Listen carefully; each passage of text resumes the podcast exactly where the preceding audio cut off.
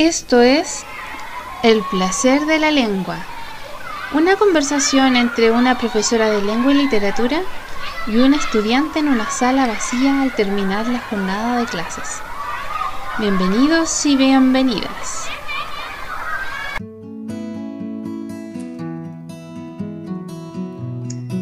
Bienvenidos y bienvenidas al placer de la lengua. Eh, el día de hoy me encuentro en una sala que conozco mucho y con un estudiante que he compartido en varias ocasiones este mismo espacio, una sala de clases, después de la jornada, y nos quedamos conversando largo y tendido. Em, en este podcast queremos salir un poco del adultocentrismo y mi intención es invitar a estudiantes, a adolescentes, niños que también nos cuenten su mirada con la educación actual que ellos reciben, con, demostrando sus intereses, eh, aquellos que les desagrada o les duele. Así que le doy la bienvenida a Felipe Saavedra. ¿Cómo estás, Felipe? Bien, ¿y tú? Bien, gracias. Felipe. bueno. ¿En qué curso estás tú? En segundo medio. ¿Y te acuerdas en qué curso estabas cuando nos conocimos? Uh, creo que en séptimo. Sí, fue en séptimo, 2017. Wow. Y en todos estos años que has estado con tu curso, ¿cómo quedaba la sala después de que terminaba la jornada? Yo me acuerdo que la sala terminaba desordenada y que siempre estaba sucia y nos retaban porque mis compañeros o yo incluso a veces dejábamos papel en el suelo y no lo recogían y cuestiones así. Pero normalmente, no sé, eh, hacían que uno em, ordenara la sala después de clase y siempre ese, esa persona iba rotando, aunque no siempre se cumplía. Oye, ¿y cómo es tu sala de clase? ¿De qué está hecha? ¿Qué tamaño es? Em, el material yo creo que como de cemento. Era como una sala grande y me acuerdo que siempre estaba la, o sea, en las mañanas al menos, cuando yo llegaba. Y y la última sala en la que estaba más que nada, que han estado como al lado de la ventana, entonces entraba el frío porque a veces algunas ventanas no cerraban bien. Y yo soy friolento. Y yo soy muy friolento, iba con más calcetines, iba con... Bueno, siempre usaba solo un polerón porque no me gustaba usar más ropa, pero calcetines sí usaba dos. Ahora estoy usando tres. Wow, y eso que estamos en clase en casa. Sí. Felipe, ¿dónde te sentabas tú? Mm, ¿O dónde te sentabas? Ah, bueno, hasta el año pasado, hasta marzo, primera semana, no sé. ¿Dónde tiendes a sentarte? Los últimos años me sentaba atrás con mis amigos y mis amigas. Porque mis amigos, mis amigas se sientan siempre atrás, entonces yo los acompaño y me siento con ellos, con ellas y, compartimos harto, pero antes me sentaba adelante para aprender más. Creo que últimamente me centraba más en tener amigos que en aprender. Entonces podríamos decir que la distancia entre el estudiante y la pizarra tiene directa relación con el interés de aprendizaje. Puede ser, sí, yo creo que sí, pero igual tiene que ver con el interés que tiene cada uno. Súper, me da risa. Bueno, también en mi época también era así. Se supone que los que estaban atrás peluceaban más, los que están adelante son los más eh, dedicados. ¿Te has sentado alguna vez con alguien que, que no te sientes cómodo? Sí, varias veces. O sea, el año pasado me hicieron sentarme con personas que, ¿no es cierto?, se portaban más mal, o, o años anteriores incluso, porque yo siempre he sido ordenadito, pero no me molestaba tanto. Al final, igual mis amigas se, terminaban cambiando de puesto con esa persona para que estuvieran al lado mío. Y era divertido porque la profe nos retaba. o sea, lo resolvían igual haciendo trampa. sí. ¿Qué opinas tú de que nosotros les designemos los puestos? Uh, em, es que debería, según yo, deberíamos trabajar em, como uniendo a la gente, pero sin que sean, es que no sé cómo explicarlo, pero a mí en, lo personal me molestaba a veces sentarme con alguien que se portara muy mal, porque a mí me distraía y a mí me hacía, no sé, que yo tuviera que decirle cállate la materia, cosas así. Entonces, pero por otro lado igual creo que está bien porque tenemos que unirnos con todos nuestros compañeros, entonces es una cuestión muy complicada. complicada de tener una postura. Sí. Sí, interesante. Bueno, esa fue la misma sensación que nos dejó la PAME, que también la obligaban a sentarse con compañeros que, que ella tenía que estar controlando. Ajá. Asignaturas que más te gustan. Lenguaje, obvio. Ah. sí, me encantaba el lenguaje, me encanta el lenguaje, porque me gusta la poesía, escribir cuentos, escribir lo que sea. ¿Y asignaturas que menos te gustan? Chan chan. Química, yo creo, porque no la entiendo. Y, le pongo empeño y no la entiendo. Me, no me entra. Son mis peores promedios los de química o los de biología a veces igual. A mí me pasaba lo mismo. De hecho, aquí entre nos, que nadie sepa, hubo un año como en segundo medio, creo, que yo pasé con biología rojo, po. Y no me importaba, uh. porque dije, ah, si no me cabe en la cabeza, no, no quiero estudiar, no me gusta. Y era mi único ramo rojo, así, me bajaba todo el promedio, tenía como un 3-8. Me forcé en su momento, sí, pero no, ya, lo acepté, no era para mí. A mí igual me pasó que yo me, me decía, Felipe, tú tienes que, tú tienes que entender, así me torturaba incluso. Pero en estos momentos yo he pensado que quizás todos tenemos una debilidad al final y no, no creo que esté tan mal. Me, incomoda, Carlita, preguntarte esto porque como yo he sido tu profe de lenguaje, decirte como, oh, ¿qué te gustaba del lenguaje? Es como muy autorreferente parece. Para... Em, pero tengo que hacerlo. ¿Qué te gustaba del lenguaje? Em, escribir. A mí me gustaba mucho lo cuando nos hacían escribir o nos hacían trabajos de...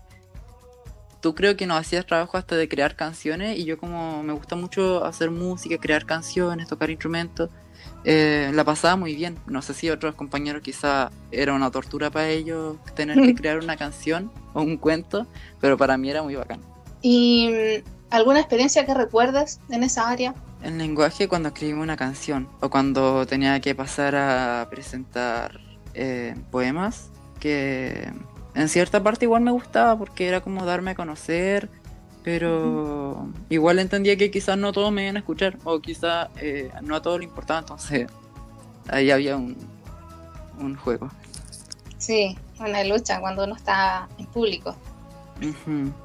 Por eso es importante como yo les digo a los chiquillos, eh, escucharnos con todo el cuerpo.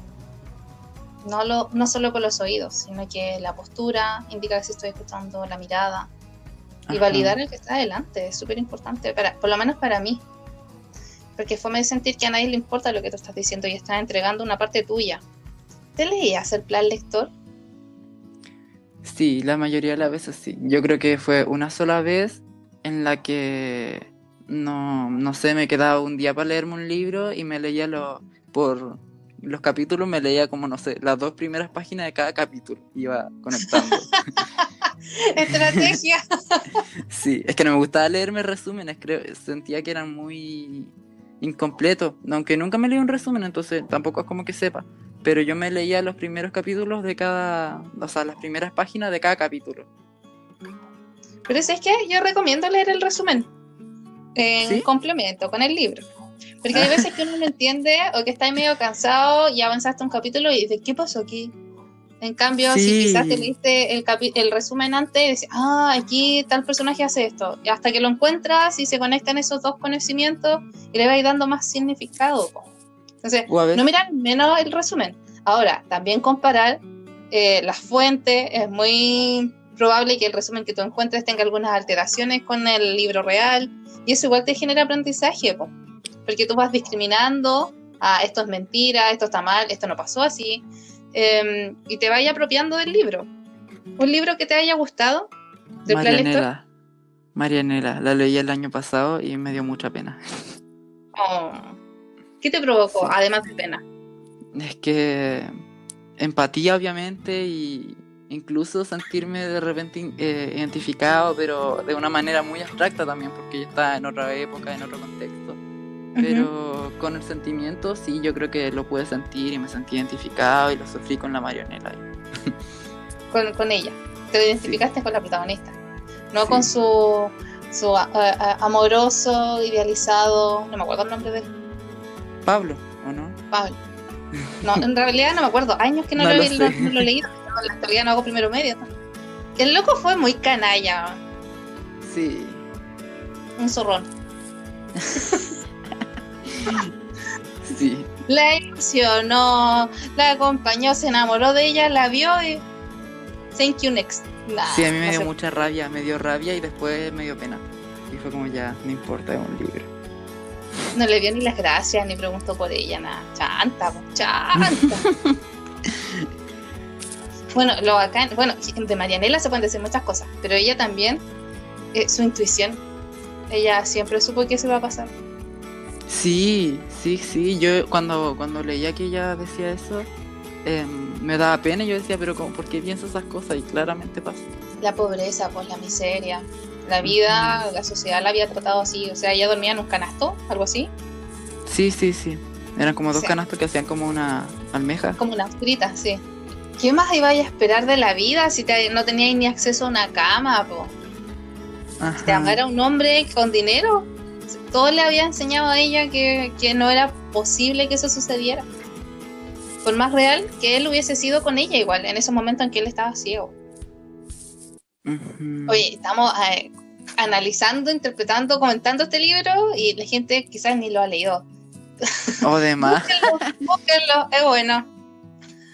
Ya no decimos nada más por si acaso, después se enoja. Bueno, el conflicto de la obra es una niña que eh, está situado creo en España, o me equivoco, algo así.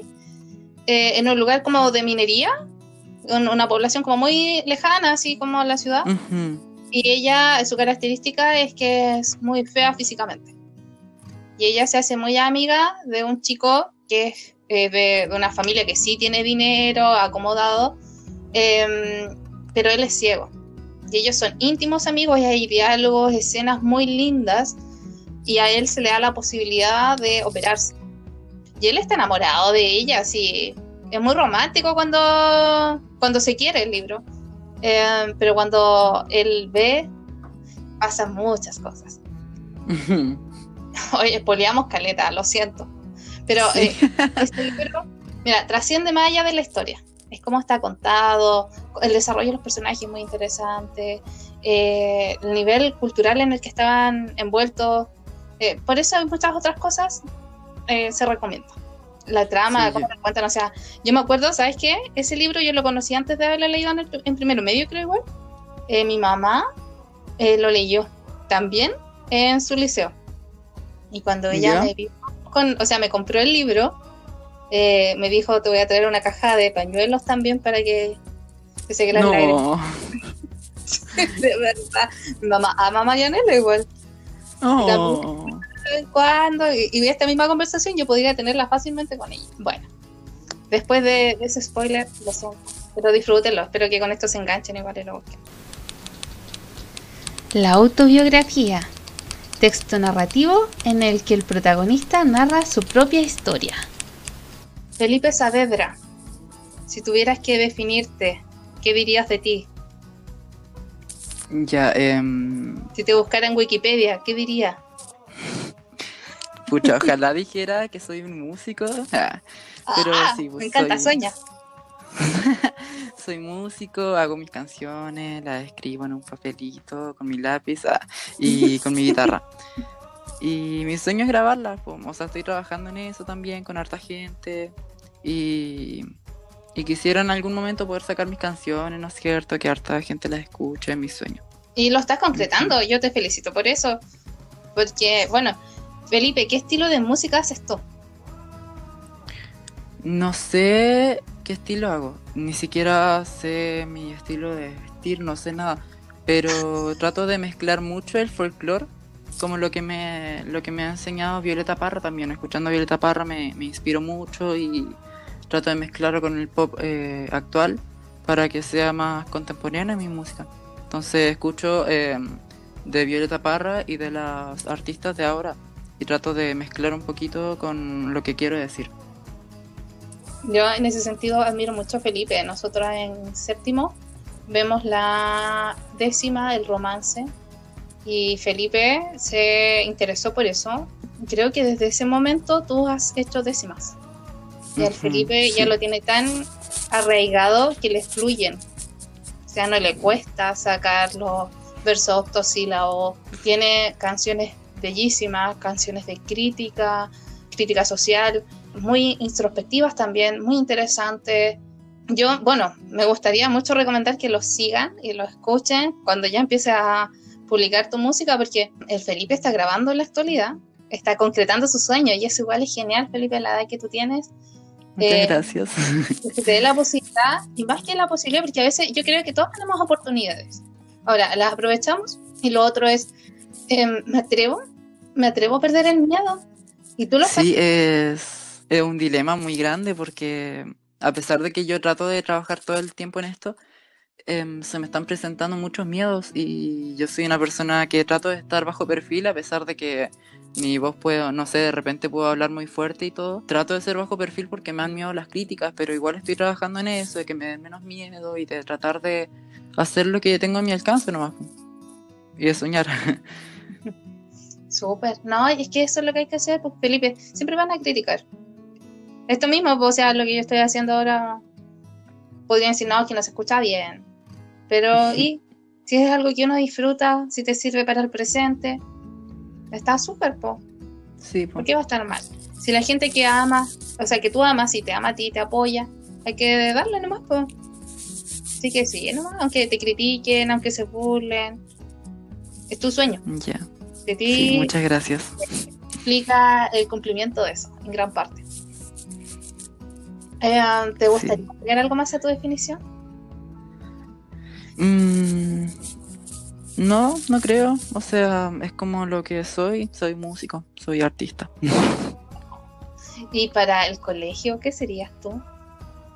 Uh, en el colegio yo... A mí me gustaba mucho ir al colegio hasta, yo creo que hasta hace dos años, porque hace dos años me, me empecé a ir con más... con el pensamiento de que me podían juzgar. Y me daba miedo. Mi sala yo creo que pasó de ser un lugar donde yo estaba súper feliz todos los días a donde yo iba casi con miedo, pero no porque sufriera de bullying ni nada, mi curso fue súper bacán, ha sido súper bacán siempre, conmigo al menos. Pero, pero yo andaba con miedo. Y, y desde ahí que he sido más de de no, no poder expresarme bien por el miedo de que otras personas puedan eh, decirme que lo que estoy haciendo está mal. Pero lo estoy trabajando también, pues, o sea, igual la cuarentena me sirve harto para pensar, para practicar, mirarme al espejo y empezar a, a enfrentarme. Y tener el pelo largo. sí. y de usar aros, muchos aros. Solo algunos se entenderán.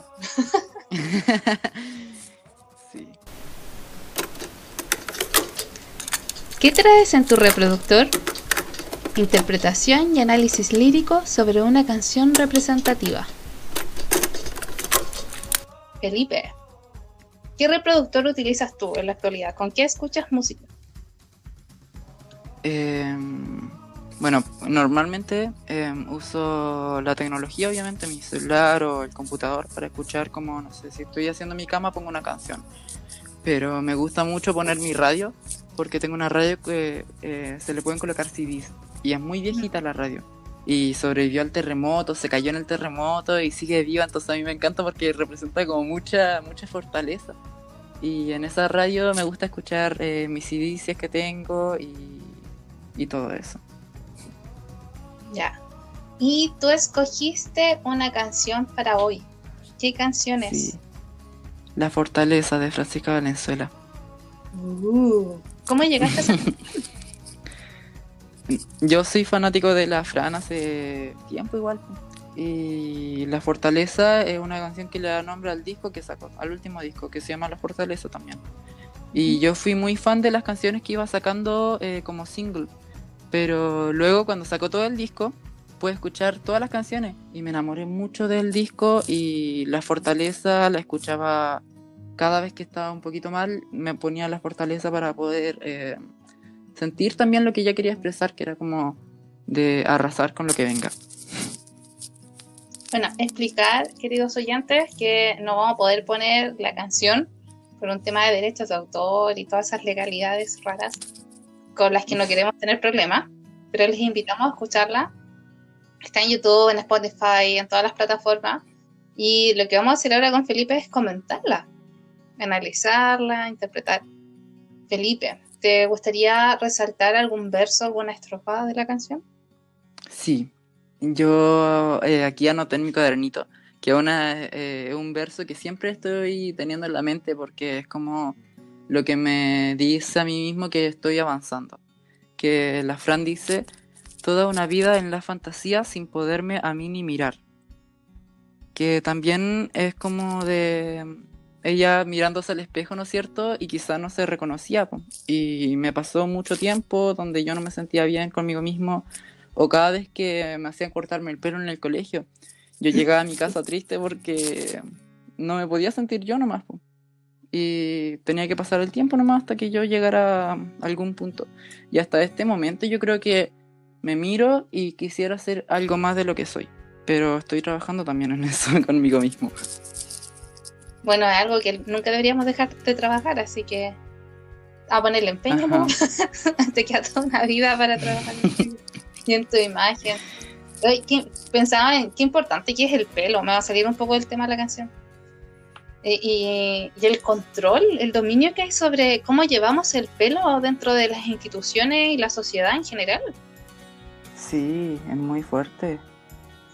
Este tema que, por ejemplo, los hombres tienen un corte eh, limitante, eh, los colores también son limitantes.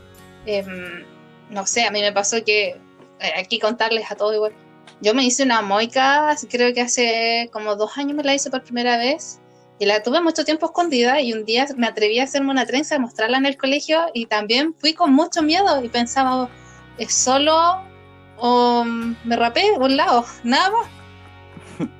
Tenía miedo de eso porque eh, es como chocante y es el pelo y también es eso como qué necesidad tiene uno de expresar su identidad con esa parte de tu cuerpo. ¿Qué has pensado tú al respecto? Yo he pensado lo mismo de que, de que sí, pues, yo quiero expresarme mucho con mi cuerpo y con mi pelo, con mis aros, con mi vestimenta. Con mi vestimenta estoy trabajando en hacerme mi vestimenta y estoy, estoy en un rollo tremendo con mi mamá. Estamos como pensando en que me quiero hacer una polera y todo eso. Y estoy muy feliz con eso. Y en cuanto a lo de lo del pelo y los aros, por ejemplo, me pasaba que yo de repente sentía que era por puro capricho que otras personas no quisieran que yo me dejara el pelo largo, por ejemplo. Que yo nunca sentí que influyera nada. Hasta la cintura. El Felipe no anda como metalero. ¿A cuánto? Con suerte al hombro, así. Más mi es que el problema igual es que mi pelo crece para arriba, entonces como Marge sí. Son como un afro, pero no es un afro sí tiene una textura bastante particular. Y, esta canción te da fortaleza para seguir adelante. Sí. Frente críticas tan vulgares como las del pelo. Sí, la fortaleza en un momento dice como soy la fuerza, soy la espada, soy soy el hombre, soy el puño, soy la santa, soy la puta. Es que ella dice como todo lo que quería decir en una canción y me parece muy bacán. Si tuvieras que decir cuál es el motivo lírico de esta canción, ¿de qué trata? Mm, yo creo que trataría de, de ella mirando al pasado y diciendo, voy a superar todo eso y voy a venir a resolver todo lo que está mal. Y yo siento que eso es lo que ella quería decir con el coro cuando dice, voy arrasando con lo que venga. Si cualquier problema que venga, yo quiero arrasar y hacer lo que yo quiera y poder eh, resolver mis problemas y poder ser yo misma de nuevo. Yo también siento que esta canción habla mucho de empezar nuevos, de cerrar ciclos y empezar nuevas historias. Mira, quiero leer la primera estrofa. Dice, todo lo que ha pasado me ha llevado hasta hoy. Miro adelante por el horizonte y la culpa la entierro y me voy. Empaco maleta, respiro profundo y no miro hacia atrás. Sol que se pone, sol que sale me acompañará. Y, la idea creo que se va profundizando y detallando más adelante, pero en esencia es esto, o sea, quiero cerrar aquello al que, aquel daño que me permití por tanto tiempo, eh, cerrarle el espacio a aquellas personas que me están dañando o los comentarios, como dices tú, y seguir adelante. Y me gusta mucho eso, dice, la culpa la entierro. Eh, la culpa también es una cuestión súper humana con la que cargamos todos. Eh, la culpa de haberte permitido ese daño y también de de dejar aquello que quizás tú amabas. no sé, estoy pensando en una relación de pareja. Para mí, cuando yo leí esta canción, la escuché, mi primera impresión fue como, oye, esto es como una continuación de No se, no se trata de ti, ya no se trata de ti. Eh, que también es muy potente el mensaje, o sea, yo te dejo, no porque dejé de quererte, sino porque empecé a amarme a mí mucho más y me merezco más. No, no, no doy espacio a, a la toxicidad que esta relación me genera, ¿cachai? Y creo que esta es como ya la mujer que se está yendo igual, po. siento eso. No sé si lo he pensado así. Sí, po, obvio, sí, es muy, es muy, es muy cierto lo que dices. ¿Hay algún otro verso que quisieras destacar? No, eso nomás, pues de donde dice soy la fortaleza, o sea, ser la fortaleza y ser la fuerza, que a mí me gusta mucho el, el poder que ella también tiene una canción que se llama Héroe, y entonces yo siento que igual va conectada con Héroe, porque ella dice, y yo seré mi héroe. Entonces dice que ella misma va a tener que ser su fortaleza en el futuro. ¿No te da miedo eso? ¿Que depender solo de ti mismo? Sí, porque yo cuando pienso en mi fortaleza, pienso, no sé, en la Lisa, que es mi perrita, o en mis amigos, en mi amiga, y no, no sé si podría pensar en una fortaleza donde estuviera yo solo o yo con mi guitarra y solo haciendo lo que tengo que hacer. Eso igual es súper interesante. A veces este mensaje de que tú te la puedes solo no es tan real, es más una idealización. Ajá. Porque necesitamos de otros, po. Yo me acuerdo. en mi caso también necesito de un Dios. A mí tener un Dios en el que creo me da mucha tranquilidad si no, estaría más angustiada, más nerviosa de lo que soy. Yo no sé eh, si tú te acuerdas que una vez estábamos hablando nosotros en el colegio y, y yo siempre te decía que a mí no me importaba lo que dijeran de mí. Y llegó un momento en el que, claro, yo llegué a donde ti y te dije que no, que era mentira, que al final sí me estaba importando y más de lo que yo pensaba. Que sí me estaba haciendo daño lo que dijeran, sí me está haciendo daño como... No sé si lo, que pensaran, porque yo no sé qué piensa el otro, no, tengo ese poder, pero sí me está haciendo daño el, el, el que dirán. Y no de una manera como tan, tan formal, sino que de una manera donde podré ser yo mismo en un espacio donde haya más gente o solo voy a poder ser yo mismo en las cuatro paredes de mi pieza. Uf, Uf, ese es un tema muy potente. Pero sabes que se da mucho eso, eh, sobre todo en la adolescencia, yo creo. Acá voy a hacer muy, muy de mi perspectiva y mi experiencia personal. Ya eh, me perdonan si hay, insisto, otros psicólogos, psicólogas que lo piensan ti. Pero creo que eh, como en la adolescencia estás en una búsqueda constante de identidad y necesitas sentirte validado en tu forma de pensar y de sentir, y también identificado con un grupo, pasa Dice, yo recuerdo habérselo dicho a varias personas, no sé si alguna vez te lo dije a ti. Eh, a veces nuestro círculo es solo nuestra familia y nuestro colegio y nuestro curso. Y en el colegio más encima en el que nosotros estamos, los cursos son máximo de 28 niños y niñas en la sala. Es una comunidad muy pequeña. Y cuando a veces pasa que tú vas, no sé, a la universidad o empiezas a abrirte a otros círculos, ahí te encuentras con esas personas con las que sí calzas con tu forma de ser o con tu forma de pensar. Porque pienso, ponte tú, en las comunidades que existen en la actualidad, cosas que unen, eh, pueden ser desde un juego de video, cantidad de personas que se jugar, eso es lo que tienen en común, que pueden tener relaciones reales de amistad y con las personas con las que pueden contar y, eso es como que tienen en común y todo. A veces nosotros buscamos como cosas que son mucho más difíciles para calzar con otro. Imagínate, eh, Felipe, eh, como decíamos delante, él hace música en décimas. Y podríamos decir, oye, qué difícil, rebuscado. Un adolescente en la actualidad está interesado en ese tipo de música y está creando en ese ambiente. Pero que tú llegues a un círculo que sí está interesado, independiente de la edad, si te hace sentir em, que existe un lugar en el mundo y es tan necesario, tan necesario saber que hay un lugar donde, como dicen algunos poemas, caerse muerto. O sea, donde llegar a llorar y pedir ayuda, a donde llegar a reír y disfrutar la vida. Y tener em, personas que tú sabes que te están esperando también, o sea, que, que están para ti, que al final no, no eres una carga para ellos. Sí, bueno, y eso lo dan muchas cosas, o sea, eh, y en tu curso es probable que eso a veces no pase. O sea, porque tú estás ahí por otro objetivo, tú vas a aprender, se supone, ¿ya? Pasan muchas otras cosas que son súper importantes también en el área social. Pero cuando, por ejemplo, nosotros vamos a una iglesia, ya, tú vas a adorar a Dios, pero también vas a hacer comunidad con otras personas que tienen ideas similares a la tuya en el área espiritual. Cuando tú vas a, no sé, un grupo de cosplayer, por decirlo también, pues, o sea, te vas a encontrar con gente que tiene cosas en común, por algo están allí.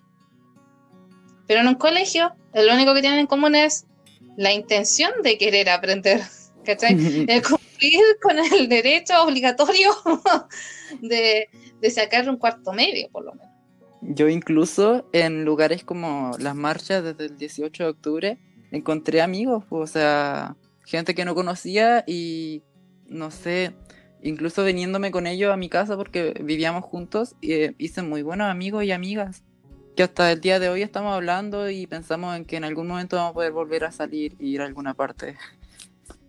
Y el punto de encuentro fue una idea social, po. Sí. Una ideología. Y puede que en eso mismo, a mí me pasa igual, pues cuando he ido a las marchas feministas, hay muchos grupos igual dentro, po. ¿Y con qué grupo te vas a ir? Entonces, la última marcha, yo me fui con un grupo nada que ver, con una prima, con Diana, la saludo si es que está escuchando. Ella está en un grupo de trek feminista. Yo jamás en la vida me planteé el hecho de bailar así, pero andaba al lado de ellas. Y romper también esa barrera y conocerlas y quitar el prejuicio de lado, o sea, quitarlo, también es muy bello porque a veces el tema de clasificarnos y etiquetarnos nos distancia más que encontrar un grupo, como que decíamos ahora, porque podría yo ir con, con todas, no sé, las especistas, porque también yo fui con un letrero así. No fui y las miraba y como, oh, me gustaría conocerlas, pero no las conocí. Estuve con otro grupo con el que no me identificaba, pero fue genial igual, pues me nutrí de ellas. Al final de todo uno aprende.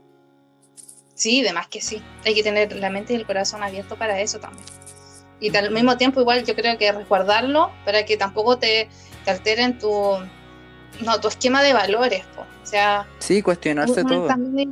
sí, respetar a los demás y respetándose a sí mismo también, ese es mi punto.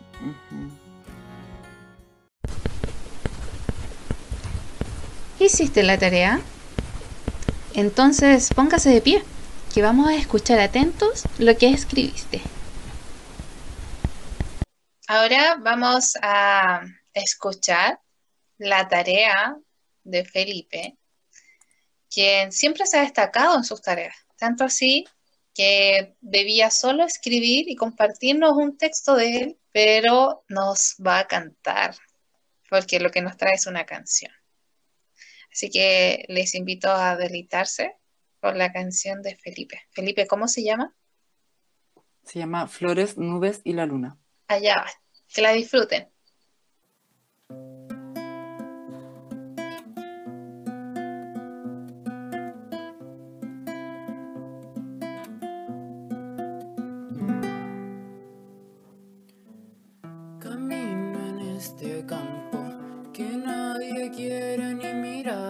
Prefieren más colores y ver a las plantas bailar, la flor está muriendo y no la quieren ayudar. En vez de protegerla, prefieren otra plantar. Las flores son tan bellas porque las hacen marchitar. Sus luces que destellan y no las dejan amar.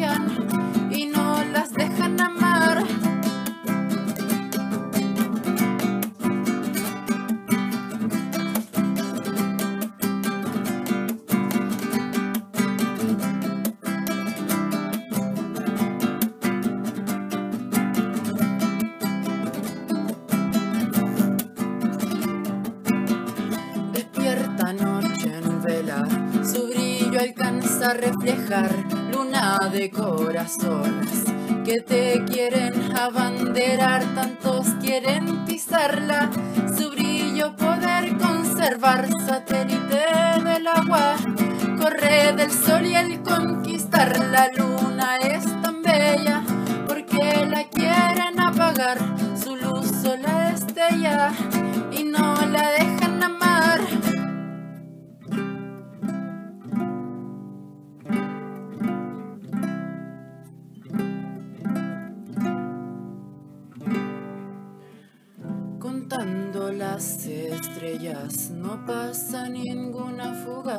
Tengo tantos deseos y me los quieren quitar. Mis sueños se evaporan como la flor al marchitar, como las nubes lloran. Y como luna su brillar, la noche se me pasa y el día tan soleado está. El suelo es de concreto y no me dejan amar. Pero qué Muchas gracias. Felipe. Muchas gracias. ¿Qué te inspiró para esto? Em, muchas cosas. Porque en cada, en cada estrofa siento que contaba una historia que podía parecerse a la otra, pero al mismo tiempo contaba una parte di- diferente de mí. Donde en un momento, no es cierto, yo soy esta planta que, que se marchita porque al final como que prefieren, eh, que prefieren plantar otras, después eh, puedo ser yo o puede ser otra persona.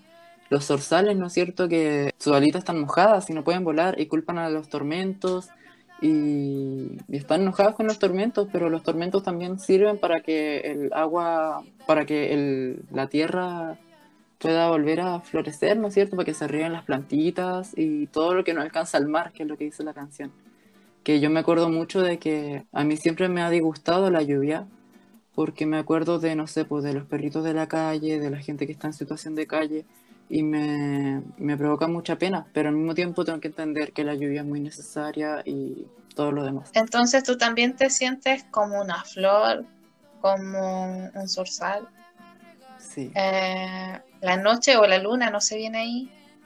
como la luna eh, que la quieren apagar al final, que quieren, que quieren tomar su identidad y la quieren abanderar, ¿no es cierto? Que mucha gente quiere poner una bandera sobre la luna y onda, la luna debería ser de todos, de todos. ¿Por qué escogiste precisamente el zorzal, por decir, y no un gorrión, Porque una paloma? Porque primero porque yo encontraba que sonaba bonito y segundo porque hay zorzales en mi campo y me acuerdo del campo, en el campo de mi Oh. abuelo. Qué buena. Sí, pero no tiene una, no le había buscado nunca una- un significado al zorzal. Quizás significa algo mucho más profundo y yo estoy ahora haciendo de payaso acá. Nah, jamás. Estás creciendo. No te podemos juzgar por aquello que no sabes. Bueno, nunca deberíamos juzgarnos. Ya, pero no nos metamos ahí. salgamos, salgamos. Mucho. Eh, ¿En qué contexto estaba esto? O sea, porque tú ya nos dijiste en qué te inspiraste, pero eh, es un momento de tu vida, tú dijiste que lo escribiste hace tiempo, ¿estaba pasando algo precisamente en tu vida o en el país? ¿O, fue de observar alrededor simplemente? Uh, fue mucho, mucho de que siempre estuvieran pasando cosas y del país también. Me acuerdo que en un momento de esta lucha que había en contra del Sename, porque me acuerdo que cuando escribía yo igual me sentía, sentía a los niños del Sename representaban, no sé, po, en la flor que está muriendo y no la quieren ayudar y prefieren regar a otras. Y las flores son muy bellas y los niños yo creo que son el futuro y deberíamos preocuparnos más de los niños que cómo se preocupan de los adultos, por ejemplo. Qué fuerte. Y, y sí, y ese verso es, es potente igual porque dice, las flores son tan bellas, lo que dices tú, ¿por qué las hacen marchitar? Y ahí hay una responsabilidad, hay una intención. Estamos permitiendo Ajá. que eso pase. Ni siquiera es como, ¿por qué las dejan marchitarse? Es como, están provocando ustedes que eso pase. Sí, es como, sí, pues como rabia, sentir rabia y después cuando hablaba de los zorzales me acordaba de, es que mientras yo escribía esta canción, que la escribía por muchas experiencias propias, de que yo estaba luchando contra mí mismo, contra mucha gente también que me, que me intentaba ocultar, em, también pensaba en lo que estaba pasando en ese momento en Chile y que era eh, la revuelta social, ¿no es cierto? Y pensaba, los zorzales podían ser, no sé, las personas que dicen, ay, pero las calles están tan feas y todo está pasando y todo es tanta violencia. Pero al final quizás eso se necesitaba para poder volver a regar el mundo, poder volver a, a alzar la voz. Y qué necesario es la lluvia, igual. Yo creo que eso es muy Sí. humano, igual. Porque típico que uno dice, ¿cómo está el día? Está feo el día porque está nublado. Sí, Pero los días nublados los días nublados son preciosos. Y son muy necesarios, como bien dices tú. Y son parte del ciclo también. De, es natural Sí. que esto pase. Eh, llevándolo al tema que tú estás poniendo en la mesa igual, eh, es natural que la gente se levante en contra de tanta injusticia porque está siendo víctima. Eh, es natural que utilice también este tipo de violencia porque ellos están siendo muy violentados, o sea que la gente en la actualidad acá en Chile se está muriendo de COVID, la mayor cantidad es gente pobre, eh, que te esté pasando hambre. Eso es muy violento, gente que, que se esté preguntando mañana qué vamos a comer, y eso es algo que existía desde antes del 18 de octubre, también antes del COVID. Eh, la gente en Chile, muchas, muchas familias trabajan para el día, sobre Ajá. todo este grupo, por decirte, los ambulantes. No es que reciban un sueldo a fin de mes que tengan que hacer rendir, es que ellos trabajan para tener un plato de comida para el, para el otro día, po, o para tomar once. Ajá. Y es complejo, o sea, ni siquiera en, un- en este país se tiene derecho a un plato de comida caliente, a ese nivel. Al, al final, eh, yo creo que igual el arte está para eso, para poder eh, envolver todas las emociones que nos tienen tan enojados, nos tienen tristes, en lo que sea de arte, en la fotografía, en la danza, en las canciones, en la poesía. Que a mí me- yo lo encuentro genial que exista el arte, que exista la expresión. Y sí, y eso, mira, el arte es muy humano también. Y como tú bien dices, tiene un poder político. Hay que simplemente recordar que para la dictadura, una de las primeras cosas que hicieron fueron cerrar los centros culturales, perseguir y matar a Víctor Jara. ¿Quién era él? ¿Por qué era una amenaza tan grande para un gobierno? Ajá, Si era sí. un teatrero, un cantante, es que movía masas con su arte. Representaba también a un grupo de personas, no solo comunistas en su momento, sino eh, a, a la gente del barrio, po. Les molestaba eso. Víctor Jara no era alguien que fuera, por decirlo, una estratega militar que estuviera en contra del gobierno, ¿no? Era un artista. Tenía una guitarra, era su arma. tenía influencias, sí, influencias internacionales también, tenía poder en ese sentido. Algo Ah, sí, similar pues sí. con Pablo Neruda, independiente de lo funado que esté hoy. eh, y bueno.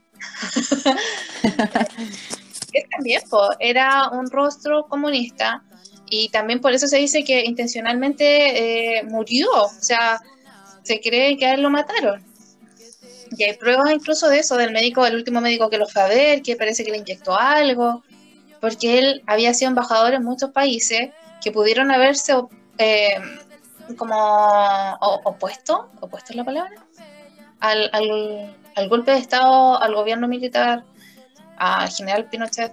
Entonces era necesario aniquilar o reprimir o descartar a estos artistas que hacían sentir a la gente, que representaban el sentir de la gente, podríamos decir, más que, que hacerlo sentir, y que movían masas. que podía, y no solo más dentro del país, sino que en el extranjero también, pues, tenían influencias. Y lo que tú dices igual, o sea, eh, con, con la revolución del 18 de octubre, el arte tuvo mucho peso y las marchas no eran solo de gritos, de piedra, era muy artístico todo, desde los carteles, performance que se hacían, y el arte es protesta también. O sea, definitivamente, todo lo que estamos diciendo es como en síntesis. y en tu canción no es solo una protesta como política, bueno, ser uno mismo en realidad es sumamente político. Y no estoy hablando de partidos, estoy hablando de que no, nos limitan a nosotros también ser. Siempre hay un límite. En lo que decíamos delante, el corte de pelo. Eso es sumamente político. Este tema de invadir los cuerpos, de decirte, tienes que cortar el pelo así, no nos interesa tu identidad, no, no, no, no estamos de acuerdo con lo que estás comunicando. Ajá. Me suspendió dos veces el año pasado, que fue como lo que más me da miedo. Eh, creo que es un espacio que es tu cuerpo, en el cual uno, como dueño del cuerpo, debería decidir. Pues que no encuentro que sea color porque al final si, si una sola persona sufrió por esto, ya no es color. Yo sufrí por esto y me acuerdo que me encerraba y lo único que quería era estar con mi perrita, porque sentía que ella era la única que me iba a querer sin juzgarme, sin mirarme a la cara. Cosas de la vida. No, eso no debería ser. O sea, uno aprende, pues tú saliste más fortalecido de ahí. Porque igual cuentas con una red de apoyo. Y mis amigos también, yo siempre Em, le agradezco porque ellos me, me querían y me entendían. Si yo no quería salir del colegio porque en la puerta estaba tal persona, me esperaban a que se fuera esa persona. Oh. Oh, acuático. Sí. No debería ser eso el colegio, po. El colegio debería ser un lugar donde tú te sientas cómodo. Pero igual eso me ha ayudado a pensar en qué decir también, pues. O sea, si, si el día de mañana volvemos, Em, yo no sé si volveré con el pelo largo o volveré con el pelo corto, pero sí voy a poder decirles que me hicieron daño y decir que, no lo hagan por otra persona al final. Claro. Para avanzar. Bueno, y cuando volvamos, quizás cómo va a ser también. Porque en este punto de la jugada, las prioridades son otras. Sí. ¿Hay algún verso más que te gustaría destacar de tu canción? Yo creo que la parte de y no me dejan amar, que termina cada, cada estrofa, termina con un y no me dejan amar. Yo creo que amar es como, como muchas cosas al final. Amar a una persona, o ya sea por amistad, o por, por romance, o amar el arte, o amarme a mí mismo. Yo creo que todo eso va eh, involucrado en que no me dejen amar. No me dejen ser libre al final amar tiene que ver con libertad. Por lo menos lo que tú estás proponiendo. Sí. y hay muchas normas que simplemente no te dejan ser libre ni para amar. Mm, ni para amar. Uf. Qué profundo todo. Sí. ¿Habrá algo mejor que este que el, que el mismo silencio? ¿Podría decir algo mejor que eso? Cierto, el silencio para reflexionar. Lo expresas bien. Uh, creo que todos nos quedamos pensando y te agradecemos, Felipe. ¿Tú tienes 16 años? 15. 15, ya. 15. Mira, era más chico de lo que yo pensaba. tienes 15 años y eh, solo en esta, en esta única canción que Felipe nos mostró, nos abrió muchas oportunidades de pensamiento y nos representa en muchas áreas. O sea, y, se puede también analizar desde hartas miradas, no solo en la tuya, que quizás, no sé, podríamos decir fácilmente no lo dejan amar a alguien, ser humano, pero quizá eh, ese mismo niño del Sename que decía tú delante no lo dejan amar a una mamá, porque no le entregan esa imagen de madre, o una imagen de un padre. Eh, no le dejan amar un sueño, no tiene espacio para amar ni para soñar. Y de nuevo volvemos a lo mismo, o sea, no tener el derecho a amar la vida, tu vida, es profundísimo, es, es fuerte. Que alguien se sienta así o que nosotros generemos espacios para que, que, provoquen esas sensaciones. O sea, lo que tú me dices que pasabas por el colegio y había lugar una persona y que tú no querías pasar por allí, porque le tenías rechazo, un temor hasta cierto punto. Yo me cuestiono como profesora, ¿estaré provocando eso a alguien? ¿Habrá alguien que cuando le toca el lenguaje le duela la guata? ¿Estaré realmente haciéndole mi trabajo si uno de mis adolescentes o de mis niños, porque hay que siempre tener presente es igual, o sea, no te puedo exigir cosas de adulto. Si estás en un proceso de crecimiento, de experimentación, de construcción de identidad. ¿Qué te gustaría, ahora ya terminando, eh, qué te gustaría decirle a las personas que están dentro de, de tu sistema educativo, que te hicieron pasar por esto? Yo creo que las personas que que se cuestionen todo el tiempo. Yo me cuestiono bastante sobre lo que digo y después digo, ¿estaré haciéndole daño a alguien? ¿Estaré quizás formando, eh, no sé, hasta cierto punto un trauma? Y yo creo que todos nos deberíamos cuestionar. Entonces que reflexionen, que se den el espacio de cuestionarse a sí mismos si estaré haciéndole daño a otra persona. Bueno, y eso en todo aspecto de la vida, en todos los roles que ocupamos. Creo que es fundamental. También, no sé, pues yo como hija ante mis papás, mi mamá, eh, yo como pareja, yo como profe, en mi caso, en el área laboral, también yo como alumna, porque nosotros el profe igual de usted o de su familia, de sus apoderados, y también, o sea, el llamado el mismo, pues. Yo me, me uno a lo tuyo, estoy completamente de acuerdo. Eso, ha sido un gusto estar contigo, escucharte. Gracias por compartir tu verdad, por ser tan honesto, tan respetuoso. Gracias también por, no solo por, bueno, por tu forma de ser, por el arte que, también nos compartes acá. Y no sé, a mí me emociona, Felipe, eh, ser tu amiga también. Gracias por, por ese espacio que me diste también en tu vida, que, es como mm, independiente del rol que ocupamos, las diferencias jerárquicas y etarias, tú también has sido súper maduro, eh, abierto, y, es genial también tener un alumno. Bueno, nosotros, yo ya no le hago clase al Felipe, lo dije creo que al principio, pero es genial el cariño que tú demuestras en tu educación. No solo porque te gustara la asignatura que, yo impartía en esos años contigo, en tu curso, eh, sino porque siempre has sido muy respetuoso, porque siempre das tu opinión pensando en los demás, en cómo lo van a recibir. Y eso se agradece tener estudiantes así. No puedo decir eh, que en el colegio, Felipe es la excepción de la regla, en realidad también lo destaco porque en el colegio sí, los niños en el que estamos nosotros, es un ambiente súper grato, independiente de que pelamos el colegio ahora con el tema del pelo y todo, pero es un ambiente muy rico, muy, muy agradable, muy donde tú puedes expresarte también. Y eso de verdad que es demasiado gratificante para un profesor. Es tan importante llegar con una sonrisa a la sala de clase porque vas a compartir con esos niñitos que a los cuales uno se supone que va a enseñarles, pero ellos también te enseñan, como tú lo hiciste ahora en el podcast, porque aprendí mucho de ti. Sí, es necesario también tener profes como tú que nos ayuden a soportar también una institución. ya, no te agregamos nada más.